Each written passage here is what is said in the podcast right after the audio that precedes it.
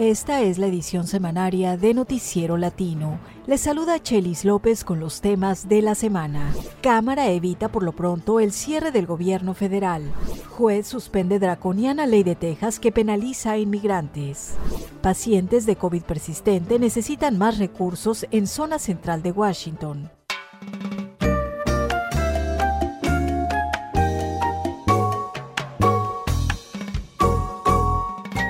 Ante un inminente cierre del gobierno, legisladores demócratas y republicanos aprobaron de última hora una extensión temporal para mantener abiertas las operaciones federales. La prórroga es por solo tres semanas, por lo que ahora el Congreso deberá aprobar en tiempo récord tanto el gasto federal como un plan de seguridad fronteriza adherido a fondos de ayuda militar para Ucrania e Israel. Con los detalles desde la capital Washington, José López Zamorano. Mr. Speaker, is there going to be a government shutdown?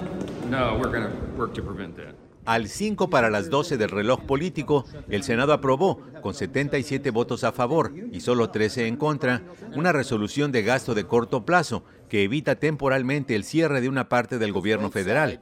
Pocas horas antes lo había hecho la Cámara de Representantes, por 320 votos contra 99 pero el arreglo bipartidista solo estará vigente hasta el 22 de marzo para el Pentágono y los departamentos de Estado, Educación, Salud, Trabajo y Seguridad Nacional. Al mismo tiempo, deben alcanzar un acuerdo para el 8 de marzo sobre los departamentos de Agricultura, Transporte, Veteranos, Justicia, Comercio y Energía. Hakim Jeffries es el líder de los demócratas en la Cámara Baja.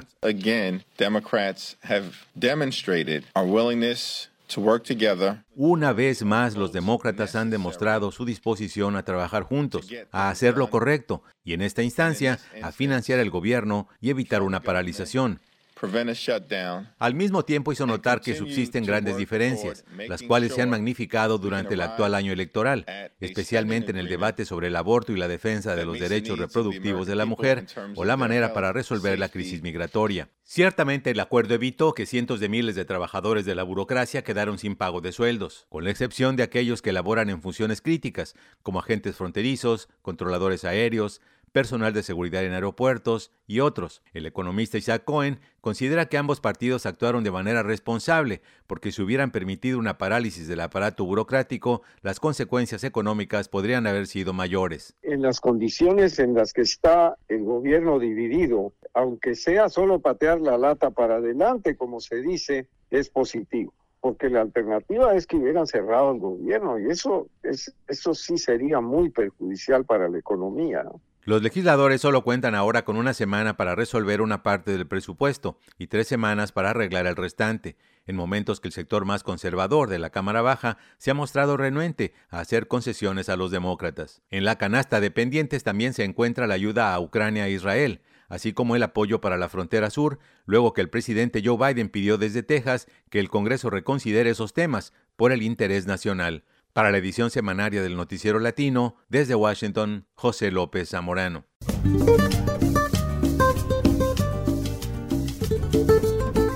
Una corte federal en Texas suspendió temporalmente la ley estatal SB4, misma que da autoridad a policías locales y estatales para detener y poner en proceso de deportación a inmigrantes indocumentados. La noticia fue recibida con alivio por familias inmigrantes y activistas que llevan dos semanas en una campaña de resistencia civil. Con más información desde Houston, Mariana Pineda. Hoy, 21 de febrero, es un día muy bueno para Texas, para los tejanos, para los migrantes. Como una luz de esperanza, recibieron la suspensión de la ley estatal SB4 que habilitaba a la policía de Texas a arrestar a sospechosos de ser indocumentados. Fernando García dirige la Red Fronteriza por los Derechos Humanos. Porque un juez federal dio una suspensión temporal de la ley racista ilegal que se llama SB4. Con el veredicto del juez David Esra, se congela la ley mientras continúa la batalla legal.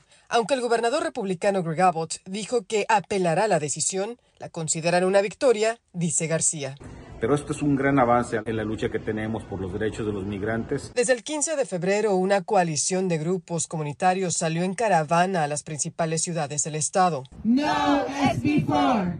No SB4. Mientras denuncian la ilegalidad de la SB4, firmada por el gobernador en diciembre para frenar la llegada de inmigrantes, informan a las familias sobre sus derechos, y son muchas las afectadas, dice Fernando García. Millones de personas son familias de estatus legal Como la familia de María Soriano, una trabajadora y estudiante universitaria, nació en la Ciudad de México y ha vivido en Houston durante más de la mitad de su vida. Mis papás, mi hermano y yo no somos de aquí, la única que es de aquí sí es mi hermana. No tenemos papeles. María vive con sus papás, su hermano de 29 años y su hermana de 17, a quien considera su mayor orgullo pero la SB4 le quitó la calma. Me da mucho miedo, me da mucho miedo. Aunque la mayor preocupación de María es su hermana ciudadana y menor de edad. Nosotros, al final del día, sea donde sea, sabemos qué hacer, pero sí me preocupa que en cualquier momento nos sacarían de aquí y entonces, ¿qué le va a pasar a mi hermana? Mientras celebraban la victoria contra la SB4, el presidente Joe Biden y el expresidente Donald Trump, en campaña por la presidencia, visitaron dos ciudades fronterizas de Texas. En Brownsville, Biden exhortó al Congreso a aprobar el proyecto bipartidista de inmigración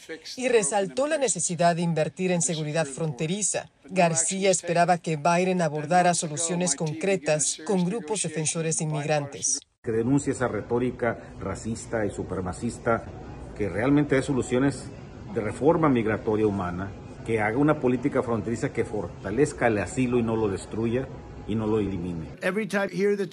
Por su parte, la coalición Eagle Pass Border rechazaba la visita del candidato republicano Donald Trump.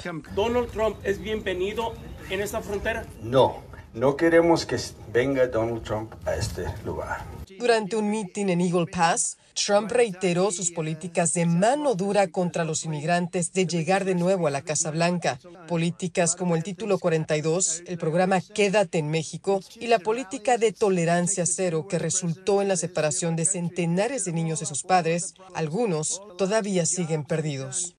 Más allá de la retórica electoral y contento por la suspensión de la SB4, para protestar contra la agenda anti-inmigrante, ya sea en los tribunales o en la próxima legislatura, la caravana llegará hasta Austin, capital de Texas, el sábado 9 de marzo, concluyó el líder comunitario Fernando García. Evidentemente nosotros no estamos bajando la guardia. Para la edición semanaria de Noticiero Latino desde Houston, Mariana Pineda.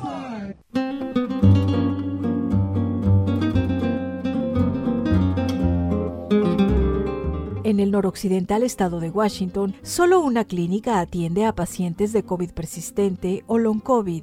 El único centro de salud está en la ciudad de Seattle, distante más de dos horas del Valle de Yakima, donde residen grandes comunidades de trabajadores del campo latinos. Así, algunos reportan que los pacientes rurales que padecen esta nueva enfermedad batallan para obtener información y servicios. Sobre esta carencia nos reporta Johanna Bejarano en la tercera y última parte de esta serie especial sobre el COVID persistente. El vacunarte contra el COVID-19 es un acto de generosidad. Mensajes como este se emiten cada semana en Radio Cadena, una popular emisora en español del Valle de Yakima. Así le damos la cordial bienvenida y este programa sobre salud es patrocinado por el Distrito de Salud del Condado de Yakima. Ambos sensibilizan sobre el COVID, invitan a los oyentes a vacunarse contra el COVID y más recientemente informaron sobre el COVID persistente o long COVID. El doctor Tao Quanget es el jefe científico del Departamento de Salud del Estado de Washington. Quanget dice que es consciente de que el COVID persistente es real y debe tomarse en serio, pero también dice que la prioridad es la prevención. Explica que se enfocan en la vacunación contra el COVID-19 porque creen que es la mejor manera de prevenir el COVID persistente. Además, dice que el COVID persistente es aún difícil de comprender. El doctor Leo Morales es el codirector del Latino Center for Health de la Universidad de Washington. Él es uno de los investigadores que están tratando de entender el COVID persistente y está de acuerdo. Dice que si una persona está vacunada contra el COVID, tendría menos posibilidades de desarrollar COVID persistente. Pero, ¿qué pasa con los pacientes que ya tienen COVID persistente? En el Valle de Yakima, muchos tienen problemas para obtener tratamiento. Quanget dijo que si bien el Departamento de Salud se centra en la prevención, el tratamiento está en manos de los proveedores de salud. Victoria es una paciente de COVID persistente en Sunnyside. Ella ha experimentado la desconexión entre médicos y pacientes. O sea, me escuchaban, pero no, no querían platicar, no, no sé si no querían, pero no tenían nada que decir sobre eso. Así se sentía cada vez que mencionaba que sus problemas de salud empezaron después de COVID. Victoria dice que cuando su médico finalmente la escuchó y la remitió a la clínica de COVID persistente, su aseguranza le dijo que encontrara una en el condado de Yakima. Pues ¿dónde? No hay, no existe. Como una compañía de aseguranza de salud no sabe eso, que solamente existe una y está en Seattle. Lilian Bravo trabaja en el Distrito de Salud Pública del Condado de Yakima. Ella dice que en este momento el distrito no está respondiendo activamente al COVID persistente. Dice que por ahora la acción del distrito es limitada, pero están mirando de cerca cómo avanza la ciencia en este tema para poder apoyar de una mejor manera. Bravo dice que en Yakima no todo el mundo habla abiertamente del COVID persistente, pero ha escuchado de la gente en ese programa de radio sobre salud. Dice que las personas llaman y hablan de cómo los sigue afectando la infección. También dice que seguir los casos de COVID es difícil. La falta de seguro es otro factor crítico. Dice que hay cerca de un 15% de personas que no tienen seguro, lo que es una cifra altísima, y el acceso a un seguro de salud es un reto. Los médicos de Yakima Neighborhood Health Services declinaron hacer comentarios para este informe. La gerente de comunicaciones dijo en un correo electrónico que no ven mucho long COVID y su personal médico no se siente preparado para hacer comentarios sobre el tema. Yakima Valley Farm Workers Clinic, que proporcionó la muestra para la encuesta sobre COVID persistente, tampoco respondió a las solicitudes de comentarios. Y Kevin Maloney, de Multicare Health System, el grupo que recientemente compró Yakima Valley Memorial Hospital, dice en una declaración escrita que el COVID persistente necesita ser tratado de forma individual. Dice que en este momento el COVID persistente es difícil de rastrear porque muchos están sufriendo los síntomas en silencio. El silencio, dicen Victoria y Bravo, podría estar fundado en aspectos culturales en una comunidad dedicada al trabajo duro y decidida a no enfermar. Soy Johanna Bejarano. Este fue el tercero y último reporte sobre el COVID persistente en el estado de Washington. La serie es parte de un proyecto de colaboración de Northwest Public Broadcasting y Palabra, la plataforma multimedia de la Asociación Nacional de Periodistas Hispanos.